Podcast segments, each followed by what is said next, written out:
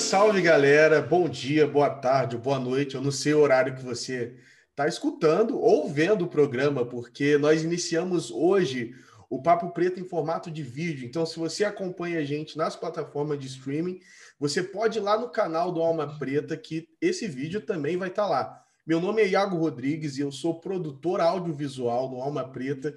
E hoje a gente tem um convidado aqui que a gente está prorrogando essa conversa há muito tempo e é o maravilhoso Roger Cipó. E aí, Roger, tudo bem? Muito obrigado por aceitar nosso convite de estar aqui. Salve, Iago. Obrigado, obrigado pelo maravilhoso, mano. Maravilhoso é você, a Alma Preta. São as pessoas que nos ouvem, nos assistem aqui. Quero primeiro agradecer muito o teu convite.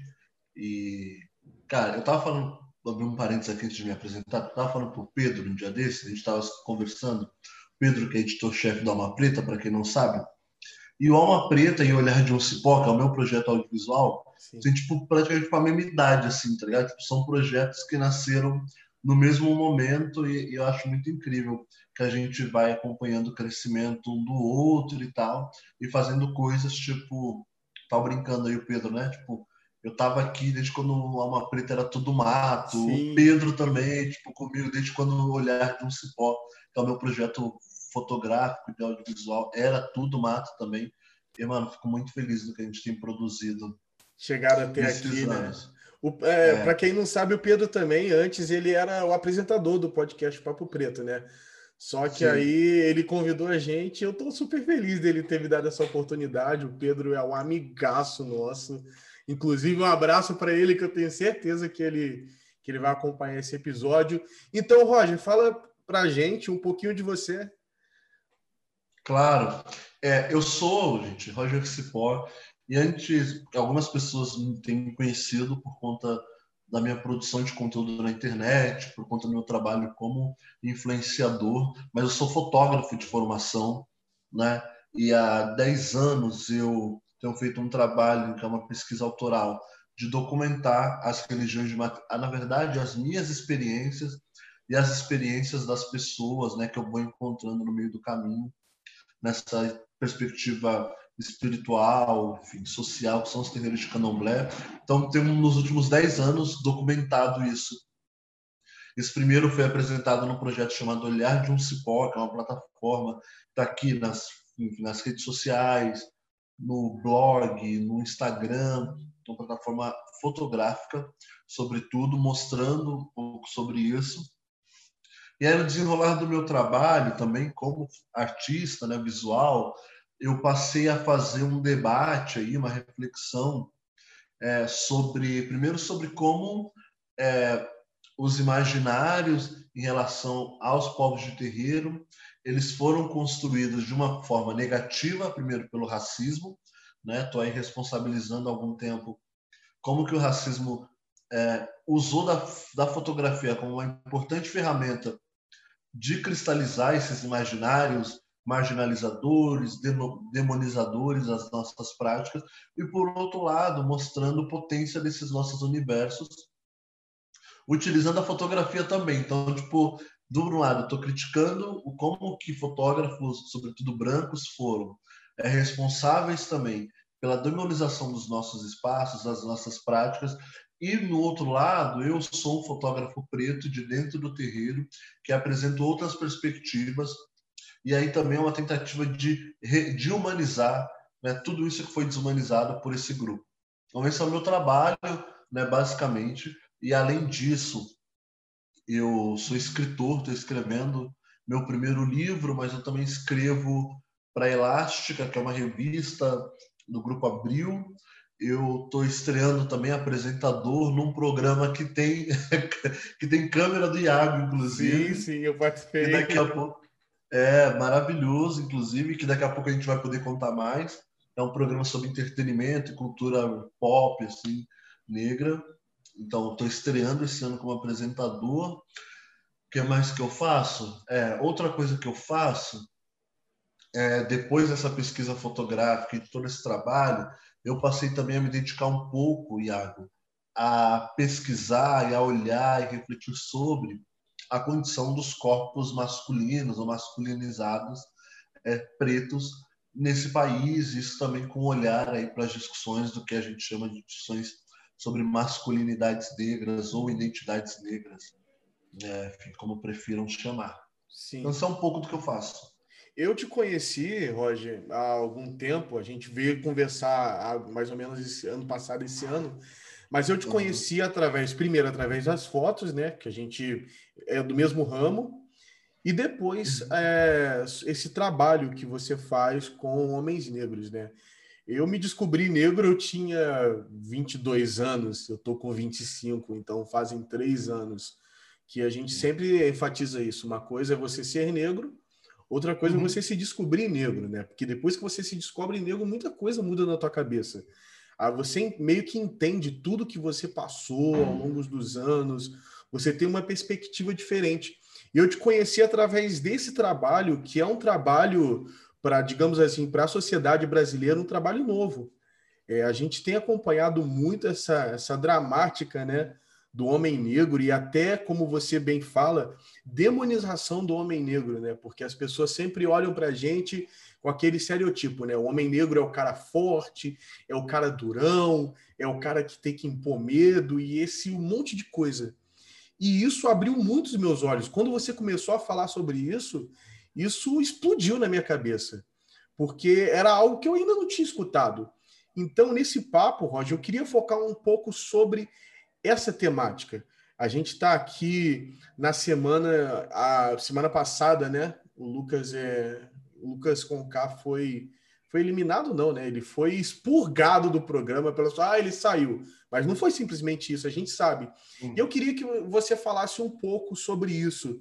Você tem dá palestras sobre esse assunto, você é um especialista, então eu gostaria de ouvir e acredito que também os nossos é, ouvintes estão aqui para saber um pouco sobre isso, que ainda é um tema que é difícil de ser discutido, ainda mais por homens negros, porque quando é discutido, não é discutido pelos homens negros, é discutido por M pessoas, mas não por nós. Então, eu gostaria que você falasse, você como homem negro, negro, eu como homem negro, a gente tem autonomia para discutir tudo isso, além das vivências, né? Sim, irmão, eu acho que esse episódio com o Lucas, ele é emblemático em vários aspectos, mas em relação à discussão de masculinidade, ele escancara, né, de alguma forma, assim, em rede nacional, e aí com todas as questões de um programa de reality show, ele de alguma forma ele escancara é, questões que homens negros estão discutindo no Brasil há muito tempo e muito antes de mim, inclusive, né? Porque eu eu fico bebendo de fonte primeiro que eu bebo a fonte que eu bebo para pensar a, a, a construção de subjetividade, de identidade masculina preta no Brasil. Primeiro meu primeiro referencial é o terreiro de Candomblé né? que é esse lugar, que é esses espaços é, em que nós, comunidades negras tradicionais, fomos nos criando e criando as nossas famílias numa perspectiva principalmente de contrapor todas, todas, a, todas as construções de violações dos nossos direitos, da nossa possibilidade de existir, de inclusive de também, né, de também contrapor essa cultura de demonização dos homens negros, né? Porque não existe, por exemplo, terreiro de Candomblé sem homens negros. Como não existe samba, como não existe o jongo, maracatu, como não existe favela. Consegue pensar uma favela, um espaço preto sem homens negros? Não existe. Como. como não existe sociedade brasileira sem homens negros, porque, cara, as ruas, as nossas ruas, né? as construções. Onde estão os homens negros nessa sociedade? Os homens negros estão construindo e estão garantindo que as cidades acordem esse movimento. Mas a grande questão é, mesmo sendo figuras centrais da construção dessa sociedade, esses, nós homens negros, também somos considerados as principais ameaças do bem-estar dessa sociedade. Então, tudo que está elaborado nessa sociedade está elaborado para quê? Para o aniquilamento de, dos nossos corpos, das nossas subjetividades, para a subalternidade das nossas experiências de vida. E aí, irmão, é nesse lugar que nesse lugar complexo que homens como eu e você, a gente vai tentando é, não só negociar a nossa existência, mas tentando também caçar forma de existir, tá ligado? Porque essa condição de ser a principal ameaça, essa condição de ser quem provoca o caos, de ser quem é responsabilizado por todas as atrocidades construídas numa sociedade, essa condição é uma condição extremamente perversa, que é uma condição construída pelo racismo, mas mantida por toda, enfim, por todas as narrativas que foram elaboradas para justificar as nossas mortes. Né? Por outro lado, o terreiro de Candomblé está dizendo que são os homens negros que constroem a cidade. São os homens negros que são é, ascendentes, descendentes de Ogum, que é a divindade do progresso, do ferro, que pô, da, das divindades, por exemplo, como Oxóssi, tantas outras que vai caçar e volta para dentro da tua comunidade com alimento, né? Quantos homens negros a gente conhece que nesse momento aqui tá martelando nos trens, mano? Tá ligado? Tá vendendo, tipo, qualquer coisa no trem para chegar em casa com 20 reais, com 30 reais para sustentar tua família. Quantos homens, quantos homens pretos estão trabalhando em condições insalubres, tá ligado? Tipo, com pouco acesso à água, à higiene, com pouco acesso à alimentação. Tá varrendo, tá limpando bueiro, tá ligado? Tá trabalhando no lixão da vida para esse país funcionar. Tá ligado? Tá fazendo esse tipo de trabalho, tá na construção civil, tá levantando prédio, tá ligado? Tá, pô, tá batendo asfalto, tá batendo picho em asfalto hoje. Por quê? Todos os lugares de subalternidade, eles foram determinados para homens negros. E aí é cruel, né? Aí a gente vai estar tá vivendo uma experiência cruel. Porque como que é? O que que faz com que esse cara, que é a principal ameaça, ele seja também o impulsionador do progresso dessa sociedade. Né? Essa condição de subalterno, esse homem precisa estar subalternizado, não pode existir nessa sociedade. O lugar dele é ser é um operário só, é ser um objeto né, a serviço de algo que não a sua dignidade humana. E aí, irmão, tipo, é um, é um, eu, eu falo pra caramba, tá? Fica à vontade de me Não, eu tô te ouvindo. E sobre isso que você falou, inclusive, é o que todo mundo observa. Você vê um homem negro, você, se ele não te, ainda que ele esteja um pouco arrumado, você não vai dizer, ah, aquele cara é empresário. Ah, aquele cara. É o que todo mundo observa por sim, conta sim. exatamente tipo, é, do que se construiu no imaginário da sociedade brasileira em relação a essa identidade, né? Em relação à identidade masculina, né? Do homem negro. É isso que está construído. Esse lugar da subalternidade né? É o lugar, o subalterno ameaça o marginal. Tudo isso, né, faz com que se crie, inclusive, formas de justificar nossa morte. Então, por que que morre? Morre porque é marginal, morre porque é bandido, mas não é bandido, mas tem o um corpo de bandido, assume a identidade de bandido, né? Que é o corpo preto. O corpo preto foi foi considerado e é tratado como, por isso que é abatido. Né? Se não é abatido é, diretamente, Iago, é abatido de forma simbólica. E como que a gente vê, por exemplo, na nossa história, expressões de morte simbólica dos homens negros? Um Lucas penteado no BBB. Sim. Que, como você bem disse, foi expurgado de um programa e com muita responsabilidade da nossa comunidade, que são pessoas negras, expurgando esse cara. Né? E sabe uma parada que eu fiquei pensativo? é que tudo isso rolou com o Lucas por conta de algo que incomodou muito a casa, que foi Lucas fazer um discurso de propor alguma autonomia para essa comunidade, né? de propor é, que as pessoas negras se juntassem para chegar sete pessoas negras na final. E para isso, nas regras do jogo, precisaria sacrificar os personagens brancos. E olha como a gente é um povo ainda, né? É, embebido de uma subjetividade branca ou embebido de um culto, né, à branquitude, de que na primeira, no primeiro momento em que a branquitude, que as pessoas brancas desse programa é ameaçado, a primeira, a, prim, o, o a primeira expressão, não só das pessoas brancas, mas das pessoas negras, que pensam que depende dessas pessoas brancas para sobreviver num programa desse é criminalizar o cara preto, que traz esse pensamento. Né? Aí você pensa comigo quantos homens pretos pagaram com a sua vida por propor autonomia para o seu povo. Milhares. E aí vai de Garvey, de Garvey, de Malcolm X, até Luther King, tá ligado? Quantos de nós, quantos de nós acaba por ser silenciado, oprimido nos espaços de trabalho, nos espaços, nos, nos diferentes espaços dessa sociedade, por olhar e falar, gente, vamos junto, vamos a gente só e aí depois a gente resolve isso aí. Por quê? Porque, cara, estratégia de sobrevivência, a branquitude já tá craque nisso, eles fazem isso. A grande questão é, eles fazem isso é, a partir da nossa desumanização, a partir da nossa morte. A gente faz negociando para conseguir existir. Porque a gente nem quer que essa galera morra, a gente só quer que a gente possa viver. A gente joga um é. jogo que não é nosso, né, Roger? A gente teve que aprender a jogar um jogo que não é nosso. É, um, se a gente repara que depois dessa atitude ele foi excluído. A primeira atitude é não, vamos isolar esse cara. Esse cara tá, não tá bem, vamos isolar.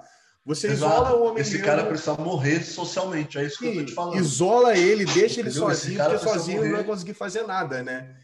É, tentam nos isolar e deixar a gente de canto. E além de isolar, vem as humilhações, vem os rótulos, que aí vem, não, é o homem negro é raivoso, o homem negro é isso, o homem negro é aquilo. É, até que eu, eu li algo muito interessante, que depois que o homem negro passa, o jovem negro passa por isso tudo, ele se vai. E é o que acontece nessa sociedade. Irmão, é isso, tá ligado? E aí você pensa assim, é, a gente tem um monte de dados, inclusive, que podem comprovar a nossa discussão. Se a gente olhar, por exemplo, os dados de evasão escolar, os homens negros é o grupo que mais evade. Os homens negros não terminam oitava, não terminam o terceiro ano do colegial. Não é porque nós somos homens, nós somos um grupo descompromissado com o estudo, é que as condições que se cria nesses espaços são condições extremamente hostis, que são justamente para minar a nossa presença. É uma série de violências. Então, pensa, por exemplo, e aí eu vou falar de uma perspectiva pessoal, quando eu estava na escola, é, era muito cruel que todo momento existia ali, e aí eu fui entender isso depois, mas todo momento eu era considerado o grande causador de vários problemas. Já foi o homem, já foi o garoto mais bagunceiro da sala? Acho que todo homem preto já foi. Todo homem preto, eu já Não fui que a gente fizesse vezes. bagunça, mas de ser considerado. Tá ligado? Não que a gente fizesse bagunça, que a gente fizesse terror, mas de ser considerado, estigmatizado. Então, todo o nosso tratamento passa por esse crivo, passa por esse lugar. Pô, é difícil demais, é bagunceiro demais. Pô, por exemplo, se tem alguém fedendo na sala, pô, quem fede é os meninos pretos, né? Ou as meninas pretas, é o nosso cabelo que é ruim. Se tem piolho na mesa, o piolho é nosso. Né? Tudo que está sujo, né, é é estigmatizado para dentro da nossa comunidade. Aqueles é votos, né, de quem é a criança mais feia da sala, eu já fui tá eleito tá não sei quantas vezes a criança mais Irmão, qual que é o impacto disso na formação da nossa educação, na formação da nossa identidade? A gente não quer pertencer a um lugar desse. E aí, o que, que homens, o que, que meninos pretos, jovens pretos fizeram e fazem ao longo da história? Porque duas coisas. Porra, em casa, o bagulho tá pegando. O bicho tá pegando porque, pô, a gente precisa comer um monte de coisa. As nossas famílias estão em condições é, pô, tipo, subalternas demais. Minha mãe é doméstica, meu pai, pô, às vezes é ausente, ou às vezes, tipo, pô, também tem um trabalho precário, porra, não tem dinheiro. E aí, o tempo que esse moleque tá na escola ouvindo desaforo, porque é exatamente isso, esse moleque podia estar tá na rua vendendo bala para conseguir comprar pão dentro de casa. E é isso, essa é a experiência da maioria dos homens negros desse país. Não é só minha, não é só tua. É isso que está determinado para homens pretos. Nesse processo, a gente abandona a escola. Nesse processo, a gente pô, vai prestar vestibular, vai pô, ficar na faculdade, caro, um monte de coisa, e minha família precisando de comer, precisando, a gente vai abandonar a faculdade, vai buscar outra coisa, pra, porque os nossos problemas são imediatos.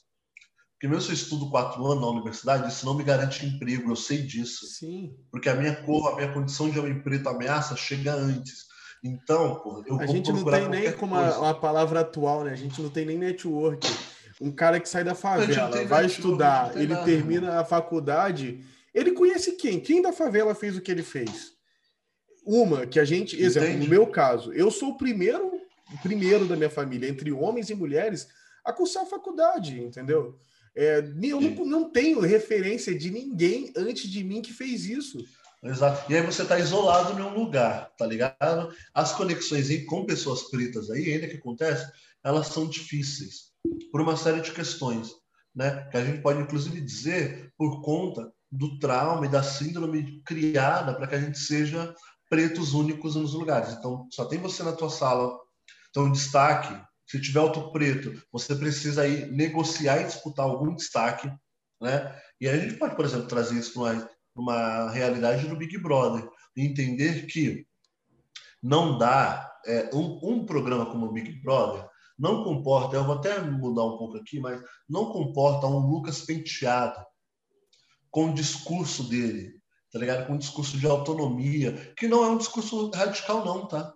Radical são outras coisas. Sim, Porque, pô, pensa, tipo, um cara radical, nem no Big Brother deixam chegar. E tá é incrível, cara, você falando sobre isso, vazou o áudio depois que, tipo, não, vamos colocar a culpa na bebida, que ele é, quando bebe, se descontrola. Já vem puxando coisas que já nos atormentam há mil anos. E, são e vai criar rótulos, uma né? série de situações.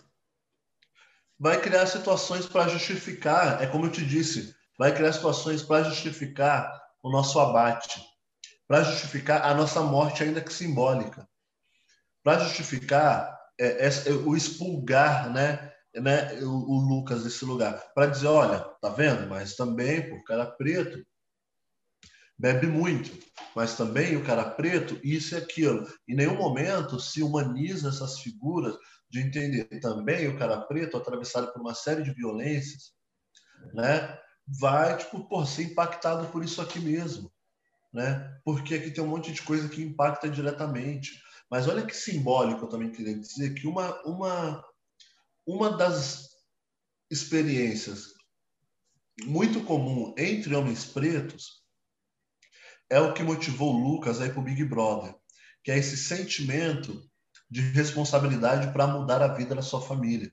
Então Todo eu vou para o Big Brother para comprar, isso. todos nós, tá ligado? Então eu vou para o Big Brother para comprar a casa da minha mãe. Eu vou me submeter a uma série de violências para comprar a casa da minha mãe eu vou me submeter em outros lugares.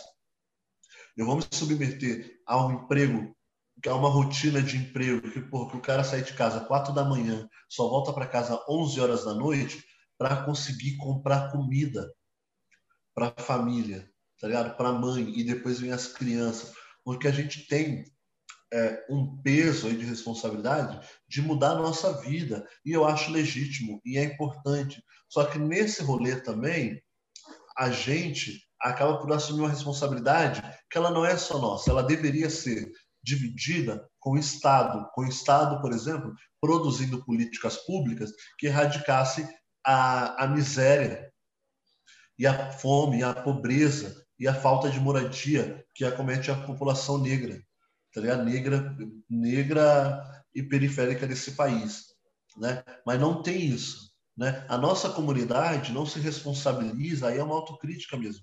Nossa comunidade não se responsabiliza efetivamente pelos nossos problemas, porque enquanto existe uma pessoa preta ainda sem moradia, o nosso problema não está resolvido. Não existe pretos no topo, enquanto a gente ainda é o topo do número de mortes por arma de fogo nesse país, enquanto a gente ainda é o topo do número de cárcere, enquanto as mulheres negras ainda são mais violentadas nesse país. Não existe pretos no topo no Brasil. Né? Nós não estamos no topo, a não ser o topo da desgraça, o topo da subalternidade. É esse lugar que homens negros estão. É Sim. esse lugar. Qualquer outro lugar, tipo, uma ascensão social, alguém que passa a ganhar mais. Ah, ó, temos um homem negro que é CEO agora. Irmão, muito legal. Só que isso é tristemente uma exceção que comprova a regra. Né? E a gente precisa lidar com a regra. Qual que é a regra para a gente? A regra é que a gente esteja morto. A regra é que a gente, sim, seja os maiores acometidos pela violência. A regra é que as nossas famílias seja a maioria das pessoas, por exemplo, nesse momento, infectada por Covid-19, porque a gente sequer tem condições de manter morre. um distanciamento social, tá ligado? É quem mais morre de manter um distanciamento social. Cara, a gente está falando de um país em que muitas pessoas negras ainda não têm acesso à água, a saneamento básico. E aí um outro, uma outra coisa sobre a discussão de masculinidade, a gente está falando e num país que é extremamente falocêntrico, tá ligado? Numa sociedade patriarcal em que homens brancos cultuam pênis, né? Em que homens brancos pensam que o mundo acontece a partir do seu falo, e nós homens, nós homens pretos cis, aqueles com pênis, acabamos por reproduzir esse discurso, por reproduzir essa falácia e nisso também cavar nossa morte. Eu estou falando disso num país em que todo ano mil pênis são amputados por uma série de negligências do Estado, na negação de direito, acesso à água, à higiene, a, a, a higiene básica mesmo, são amputadas por conta desse tipo de violência.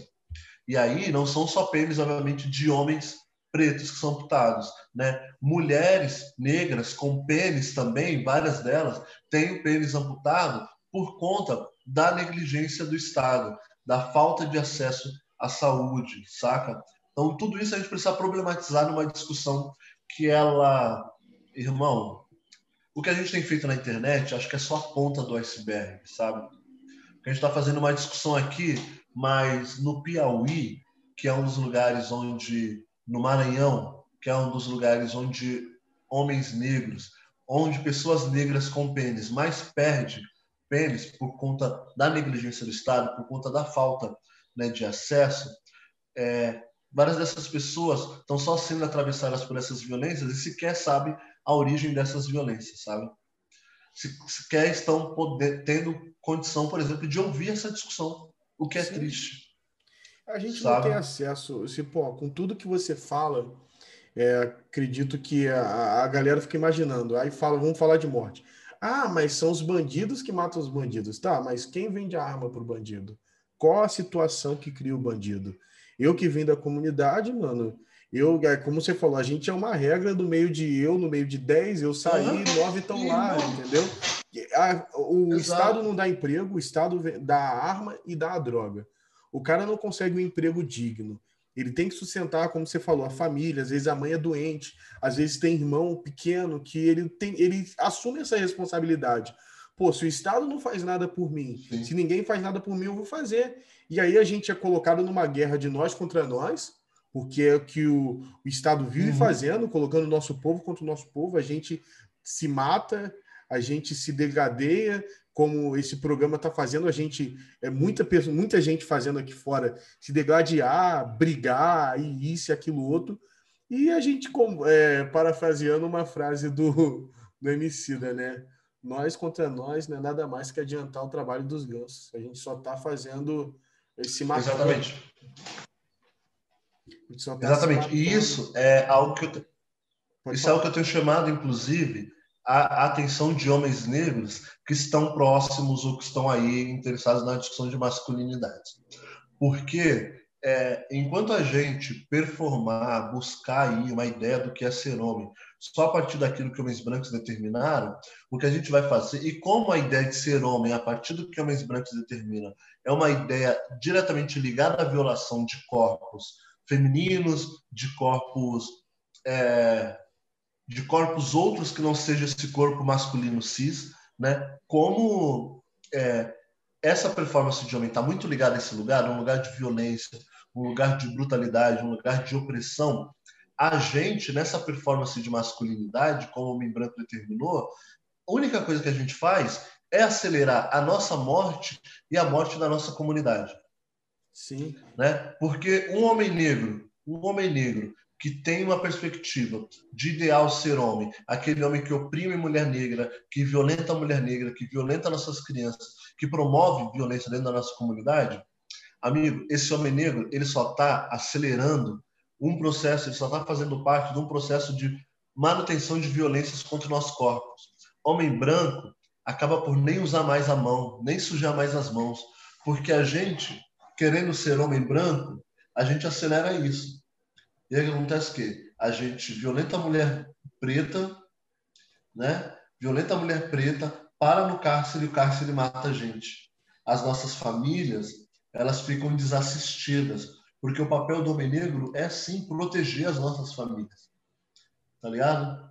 O homem negro não tem numa sociedade racista, nós não temos tempo para estar vulnerável e fazer a mesma discussão que homens brancos fazem. Porque qual o grande problema da discussão de masculinidade hegemônica? É dizer, então, vamos discutir masculinidade porque homens negros precisam aprender a chorar.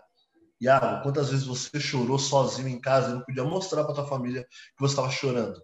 A gente tá não tem esse não é costume é... de chorar, né, cara? A gente não, não tem o direito, irmão. É, tá ligado? Ou a gente não tem costume de chorar, ou a gente vai chorar no ônibus, porque pô, foi esculhambado no trabalho, mas não dá para chegar em casa e chorar. Tá ligado? Porque no outro dia você precisa voltar. Exatamente, engolir o choro, volta porque a tua família é mais importante. Você precisa sustentar essa galera. Então, isso é, são reflexos de uma sociedade muito perversa e muito cruel com homens negros. Que, de repente, o Big Brother deu possibilidade da gente olhar um pouco isso, porque todo mundo vai falar: nossa, mas são pessoas negras oprimindo um jovem negro. Sim, sim, porque o racismo precisa que entre nós a gente tenha pessoas que ainda não compreendeu a complexidade de tudo isso e faça a manutenção dessas violências.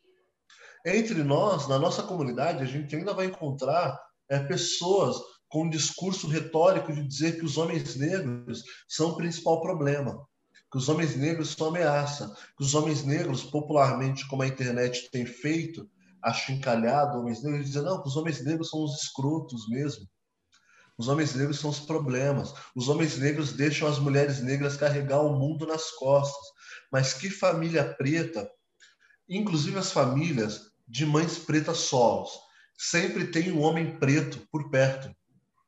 Se não é o companheiro conjugal ali, é um irmão mais velho, é um tio, é um sobrinho, é um vizinho, é o avô, tá ligado? Sempre tem um homem preto aí. Só que não se considera o papel importante dos homens negros na construção de tudo isso. E aí, aí é terrível mesmo. Aí a gente cai nesse dilema todo, né? Roger, infelizmente a gente está chegando no final da nossa conversa. Fala dessa, eu falo. Não, a gente fala, fala o necessário, a gente fala o necessário. Eu queria ter mais tempo, queria ficar conversando aqui com você horas e horas, mas infelizmente a gente tem um tempo. E para a gente finalizar, cara, é, eu queria deixar uma frase, queria que você também falasse um pouco sobre isso, que nós somos mais do que só um corpo de guerra. Né? A gente vai além disso. Nós somos cérebro, nós somos sentimento, nós somos vida. É, não, não queremos, não querendo colocar os homens negros sempre como vítima, mas nós somos refém da sociedade. Eu não vou falar vítima, mas nós somos refém. Vítima Irmão, é diferente nós somos refém, vítima, né? nós somos vítimas do que o racismo produz. Isso está dado. A grande questão é, enten é, é, entender que nós, homens negros, todos nós, somos atravessados pelo, pelo que o racismo produz, pela brutalização da nossa, da nossa vida, da nossa existência. Essa ideia, essa imagem de, de ameaça é muito simbólica. Porque que grupo social nesse país é recebido com fuzil, cara? Não tem outro grupo. E fuzil é o quê? Fuzil é armamento de guerra. Existe uma política de guerra. E, quem, e o fuzil está mirado para quem? Para os homens pretos. Por quê? Porque os homens pretos são responsáveis por, por, por zelar pelas nossas famílias.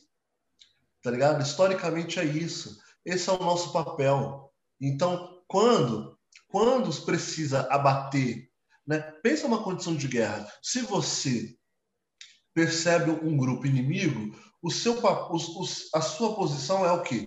É neutralizar o grupo inimigo, certo? certo. Vamos fazer isso, vamos pensar isso. Se a gente está neutralizando o grupo inimigo e a gente olha para a nossa comunidade, a gente vê crianças negras, a gente vê idosos negros, a gente vê mulheres negras, a gente vê homens negros, homens negros em idade né, cronológica, é, porra, de fisicamente, tipo, bem, tá ligado? Homens negros, tipo, porra, viris. Quem desses grupos, quem, quem desse grupo vai ser alvejado primeiro, vai ser parado primeiro? Os homens negros. Os homens negros, porque se pensa que os homens negros têm alguma possibilidade de responder aos ataques. Então, antes de atacar, a gente neutraliza. Isso é estratégia de guerra. Porque sim, aí sim. as nossas mulheres, as nossas mulheres ficam desprotegidas, os nossos idosos ficam desprotegidos, as nossas crianças ficam desprotegidas. Irmão, isso é muito sério. Sim. A gente precisa trazer essa perspectiva para o centro do debate sobre a condição do homem negro no Brasil, que é uma condição de, de ser alvo, tá ligado? Por que, que homens negros são mortos entre os 15 e 29 anos? De 15 a 29 anos, nós estamos passando, irmão, é, inclusive fisiologicamente, biologicamente, por um dos nossos melhores momentos, tá ligado? Porque a, fase, a nossa fase reprodutora tá aqui, 15 a 29 anos, tá ligado? Depois dos 29 a gente reproduz sim, mas com menos intensidade. A, a, a ideia é que vá caindo, né? A intensidade, a nossa capacidade de reprodução. Então, é, assassinar homem preto é o que? Estratégia de genocídio. Porque se você mata homem preto, não nasce menina preta, não nasce menino preto. Não nasce saca? ninguém. Então, não nasce ninguém, tá ligado? Então é importante que a gente tenha, fico pensando, esse olhar crítico para nossa condição. Porque o jogo não está ganho, a gente ainda vive numa atmosfera de guerra. Exatamente. Cipó, cara, obrigado por trazer tudo isso, cara. É um conteúdo maravilhoso. É, para a galera que está ouvindo, esse não vai ser o nosso único papo, né? Cipó já é. A gente pode falar que você já é da família Alma Preta, né? Eu sou tio da Alma Preta, irmão. Cipó já é da família do Alma Preta. Olha, eu espero que vocês tenham gostado. Você pode mandar o seu e-mail. Essa conversa não precisa terminar aqui. Eu acho que essa conversa a gente pode levar adiante. A gente tem que levar essa conversa para salas de aulas, a gente tem que levar essas conversas para a mesa de jantar com a nossa família e a gente precisa levar isso adiante. Que essa conversa não acabe aqui. Aqui o nosso tempo é muito curto, mas vamos levar essa conversa adiante. Cipó, aonde as pessoas podem encontrar você, as suas redes sociais? Claro, irmão, minhas redes sociais elas são todas arroba Roger Cipó. Fique à vontade para me encontrar por lá. Eu faço um pouco dessa discussão lá também, mas dá para fazer no inbox, tá ligado? Dá para fazer em qualquer lugar. Dá para fazer na sala de aula, assim, me convida. Eu adoro conversar com crianças, eu também, parte do meu trabalho é colaborar com colaborar com formação e com processos formativos mesmo, saca? Para pensar uma educação antirracista, para pensar uma mídia, uma comunicação também antirracista. Então, porra, eu tô aí, tô à disposição. E sempre à disposição da Alma Preta, é um privilégio falar com vocês. É isso, um privilégio ter você aqui, Cipó, e você ouvinte também. Olha, o Alma Preta, ele é uma mídia independente, quer dizer, a gente sobrevive das próprias forças e também da tua ajuda. Então, se você ainda não conhece, passa lá no nosso site, que inclusive está de cara nova, você vai amar. Conheça a nossa campanha do Catarse, que é uma campanha maravilhosa e mantém é, esse trabalho vivo. A gente depende de você. Então vai lá, conheça, assine, tem lá a nossa newsletter. Toda semana tem notícia boa, inclusive o Cipó está sempre escrevendo lá também. Então vá lá que você vai amar esse trabalho. A gente já chegando ao final. Um abraço e até o próximo Papo Preto. Valeu, galera! Você ouviu o Papo Preto, um podcast produzido pelo Alma Preta em parceria com o UOL Plural, um projeto colaborativo entre o UOL e coletivos independentes.